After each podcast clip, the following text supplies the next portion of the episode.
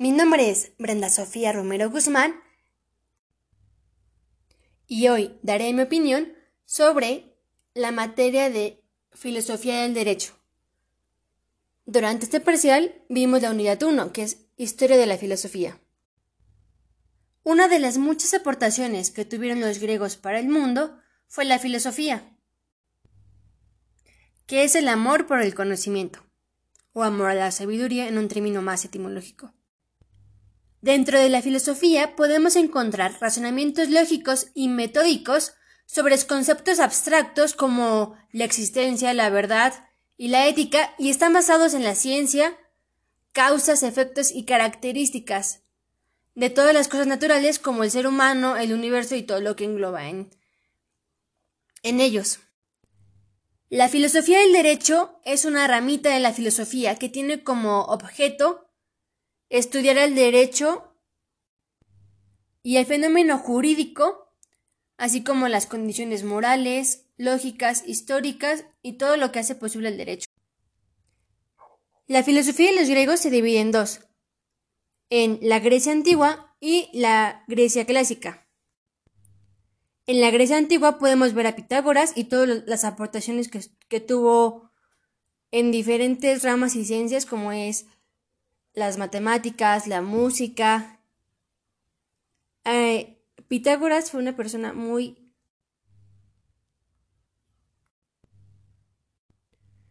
prodigiosa en cuanto a las matemáticas, como el teorema que lleva su nombre, la, la, construcción del pentágono regular y la existencia de los números irracionales. También inventó las tablas de multiplicar.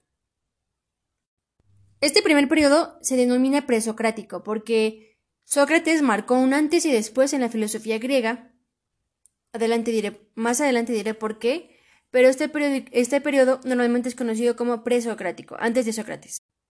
Utilizaban un pensamiento racional para resolver problemas sobre la naturaleza, mientras que en la griega clásica utilizaban problemas del hombre donde discutían y se ponían a pensar sobre las ideas de Sócrates y todo lo que hizo. Empezaron a crear conceptos sobre el bien y el mal, que está bien, que está mal, por qué. Entonces, Sócrates fue un antes y después en la filosofía griega porque él empezó a plantear cuestionamientos y tuvo muchos discípulos y a su vez sus discípulos crearon escuelas que sirvieron para más personas, entonces puso como ese granito de arena para que la filosofía siguiera creciendo y pues sus acciones fueron detonantes para lo que ahorita conocemos como filosofía. Utilizaban la retórica que eran los sofistas, pero Sócrates implantó la mayéutica. Cuando surge el Imperio Romano, absorbe a la cultura griega junto con sus ideas, pensamientos, hasta sus dioses, nada más les cambiaron el nombre de uno a otro. Pasó el tiempo y el imperio romano cayó. Entonces, cuando cae el imperio romano, surge la filosofía medieval y dura hasta el renacimiento, porque a partir del renacimiento fueron surgiendo nuevas ideas que crearon nuevos pensamientos. La filosofía medieval es como un hijito entre la filosofía clásica y el cristianismo y otras religiones como la judía y la islámica. Buscaban un equilibrio o un punto medio. Entonces aquí está la... Eh, los periodos que hay es la patrística y la estolástica. En la patrística surge el dogma religioso y es principalmente cristiano o católico, depende de cómo lo vean. San Agustín fue el que desarrolló una corriente que se conoce como neoplatonismo y es una reinterpretación de la obra de, de Platón bajo la óptica cristiana. Entonces, como ya lo mencioné, era una combinación en la época medieval entre lo que decían los griegos y sus ideas actuales. Entonces buscaban un balance entre ambas y ahí fue cuando nació el neoplatonismo, mientras que en la estolástica explican la revelación cristiana a través de la razón. Empiezan a surgir nuevas ideas que hacen que la gente se vaya a las universidades pero lo feo es que durante la Edad Media los únicos que tenían acceso a la educación eran los que estaban involucrados en la iglesia. Entonces, pues, por eso es que en esta etapa de la filosofía está muy relacionado con la iglesia porque al ser los que tienen el poder tanto del Estado como de la educación, controlaban a la gente a su antojo. De igual manera intentaban plantear razonamientos religiosos o sobrenaturales. En esa época todo se le atribuía a Dios o al hombre, aún no estaba el humanismo. Si pasaba algo bueno, pues se le atribuía a Dios. Si no sé, si había un eclipse, se le atribuía a la ira de Dios o que era algo malo por porque los iban a castigar, un castigo divino, o que era el diablo. De igual manera, Santo Tomás de Aquino introdujo la etapa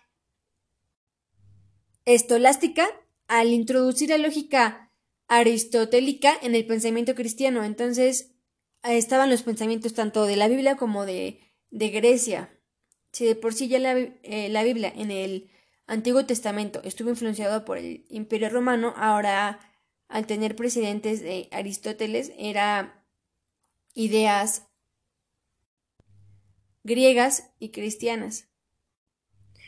Antes, durante las primeras etapas de la filosofía había mucho conocimiento y fue cuando se empezó a, detonar que las dudas, ahora sí como dirán los Bastard Boys, tell me why y así. Entonces, pues, empezaron a, a cuestionarse por qué, para qué, cómo. Pero cuando quemaron la biblioteca de Hipatia de Alejandría, disminuyó considerablemente el conocimiento que se tenía en el mundo, porque en esa biblioteca estaba todo el conocimiento. Se dice que allá había escritos hasta de Cleopatra. Entonces, como quemaron esa biblioteca, se fue muy limitado la filosofía, o más bien el conocimiento el que tenían acceso a las personas, por eso comenzó la Edad Media. Entonces, en la Edad Media, a pesar de no tener tantos precedentes de conocimientos, intentaron incorporar las filosofías de los filósofos en sus doctrinas. Después se fusionó la filosofía con el derecho en varias corrientes como el iusnaturalismo. Cuando se fusionan en varias corrientes la filosofía y el derecho, nace el iusnaturalismo, que en sí son teorías jurídicas y los conceptos de ética y moral, y cómo se relacionan con el derecho natural, y principalmente el derecho universal. El ser humano siempre va a imponer normas y derechos. Se necesitan normas que regulen la conducta y ahí entra como los principios básicos del Estado. Entonces, en cualquier parte en la que tú vayas va a haber reglas. Si, estás en tu casa hay reglas como de recoge tu plato, llega a tal hora eh, y las demás reglas que ponen las mamás. Si estás en la calle, pues obviamente está el reglamento de tránsito, si vas a la escuela está el reglamento interno de la escuela. Además hay normas y leyes que la sociedad te ha impuesto, cómo te debes de comportar, qué comportamientos son aceptables dentro de ciertas sociedades o culturas. Entonces, el hombre siempre va a tener como derecho natural el imponer normas para que rijan su conducta dentro de la sociedad y así puedan llevarse pacíficamente, asertivamente o aceptablemente los individuos que la rodean. Hay otra corriente que se llama positivismo y separa los términos de derecho y moral, ya que dice que no existe un vínculo entre ambos. Podría poner como ejemplo entre el derecho y la legalidad, lo que a veces es castigado por la ley no es castigado por la sociedad, o lo que es castigado por la sociedad no es castigado por la ley, porque hay muchas leyes que aún no castigan actos inhumanos que dentro de la sociedad y de diferentes ideologías podría considerarse que está mal. Los principales teóricos de esta teoría, o corriente, son Thomas Hobbes, Hans Kelsen, estudian derecho positivo y también una serie de necesidades y fenómenos, y fenómenos sociales que deben ser regulados por la ley.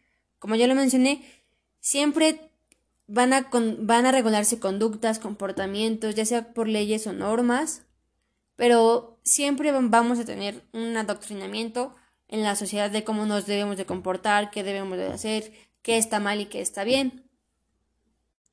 Desde esta corriente, todas las leyes son válidas y objetivas.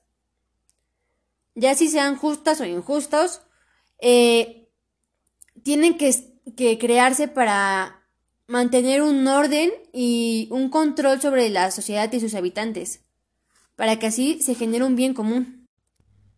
Llega un punto en ciertas teorías, corrientes, que se fusiona la filosofía con el derecho y, y crean más ramas de ambos. También son como conceptos interdisciplinarios o que van relacionados con ambas ciencias. Al llegar la época contemporánea, eh, va evolucionando la filosofía del derecho. Hay corrientes como estructuralismo, eh, la escuela semiótica y el sociologismo. El estructuralismo se opone a los saberes histórico-humanísticos y es de relevancia en el psicoanálisis, la antropología y el marxismo. Se opone y está en contra de todas las corrientes filosóficas anteriormente mencionadas y las que existen. Muchas veces las teorías o diferentes rubros de la filosofía se contradicen o se atacan unos a otros. Y creo que eso está bien porque así eh, no te quedas con una sola idea, porque, eh, porque se van creando nuevos pensamientos y se utilizan en diferentes campos. La escuela semiótica se pronuncia en contra de todas las desviaciones de la filosofía, como que quiere ser un poco más ortodoxa y quiere que la filosofía se siga pues perfecta, que sea una línea plana y no como el estructuralismo, que es como curvo, que va en contra de todo. Es como si la, escuela semiótica fuera muy conservadora y el estructuralismo fuera muy liberal. Las aportaciones que tiene la escuela semiótica en, el ámbito jurídico es que investiga la estructura de el lenguaje legal. El sociologismo es una interpretación simplista de los fenómenos sociales. Eh, el sociologismo vulgar o sociologismo interpreta simplemente a los fenómenos sociales. También desvirtúa mucho al materialismo histórico y dice que es una, exageración unilateral de los factores del desarrollo social. Hay una dimensión jurídico-filosófica. Eh, analizan los hechos y deberes jurídicos y filosóficos del hombre. Para que una persona tenga una buena calidad de vida o que se le pueda considerar como digna, tiene que haber derechos fundamentales. Tiene que tener tanto libertad como autodeterminación. Y el deber jurídico tiene que darle una norma válida que ordene determinado comportamiento. La filosofía y el derecho de por sí por separadas son muy amplias cuando se juntan creando un universo jurídico. La norma legal y el derecho en general es una idea, es una idea del deber ser. El ámbito teórico debe estar en el cumplimiento de los derechos, en la práctica y debe ser aplicado muy dinámicamente y cambiante según el contexto en el que se aplique. El universo del derecho es tan grande que puede ser en leyes, normas, todo lo que rija la dinámica social y cómo debemos de comportarnos. Hay normas, hay normas morales, sociales, religiosas, jurídicas y demás. Cada grupo de personas establece sus normas. De igual manera, establecen lo que está bien y lo que no está bien según sus consideraciones. Lo que puede estar mal para mí puede estar bien para usted o al revés. Entonces cada quien crea sus propias normas, además de las normas que ya existen en la sociedad. La filosofía y el derecho siempre se relacionan, como con el Estado. En sus conciliaciones siempre está un papel de la filosofía. Y se relacionan. Puedo leer a Platón, su libro de La República, para ver el Estado, pero también lo puedo leer en otras obras acerca de la filosofía. Entonces, eh, siempre la lógica, la filosofía, el derecho, la política están relacionados. Porque se necesitan unos a otros para existir. Nuestro deber jurídico es una obligación para respetar las normas jurídicas que están previamente establecidas. Y las debemos de, respetar como ciudadanos para evitarnos problemas y para tener una convivencia asertiva y pacífica dentro de la sociedad. Eh, tenemos libertad, pero la libertad termina cuando puedes dañar a otra persona. Y siempre va a haber como normas que regulen hasta dónde puedes llegar.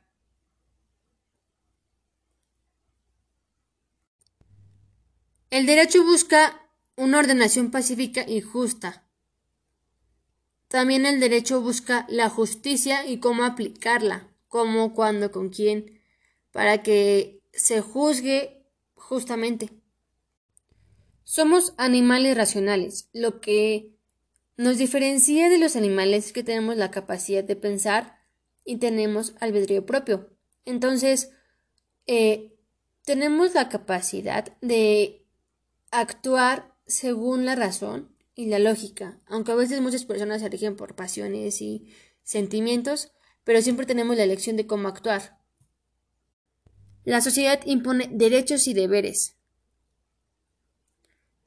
además de valores jurídicos que debemos de seguir. El primer acercamiento que tenemos a los valores es cuando nos enseñan formación cívica y ética en la escuela. Nos enseñan los, los valores del amor, el respeto, la tolerancia.